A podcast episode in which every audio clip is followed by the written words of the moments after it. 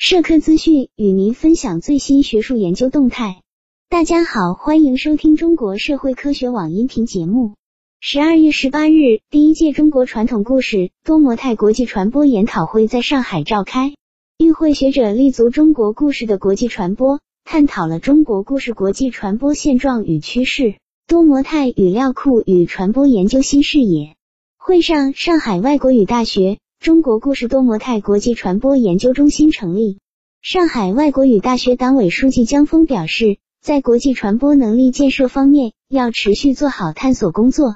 要以语言能力和学科能力为基础，扎根中华优秀传统文化和独特历史资源，依托语料库语言学、翻译学研究和多语种学术资源，建设多语种平行语料库，依托区域国别研究智库群。加快建立国别区域国际传播研究数据平台，通过蕴含多样性、丰富性、真实性、情感性的多模态话语来讲述中国故事，不但契合人类社会发展的现实和互联网平台思维下国际传播的新趋势，而且增强了中国故事的说服力，全面落实好习近平总书记关于加强国际传播能力建设的重要讲话精神。中国驻新加坡大使馆教育处参赞慷慨提出，党带领中国人民取得的伟大成就、创造的伟大事业、对人类文明进步做出的重大贡献、党对外工作的美好理念、积极行动、良好效果，都需要通过讲好中国故事、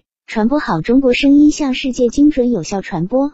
高校要发挥学科特色和优势，不断加强科研探索，产出更多高质量研究成果。为提高国际传播能力，服务外交战线，贡献更多智慧和力量。当下，学界对中国文化传统的解释尚缺少新的概念化和理论化成果。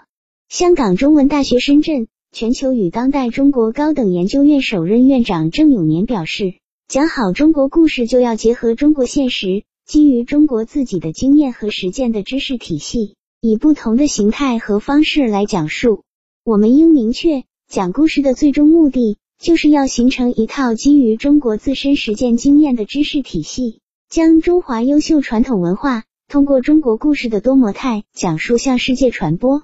讲好中国故事，传播好中国声音，才能向世界展示真实、立体、全面的中国。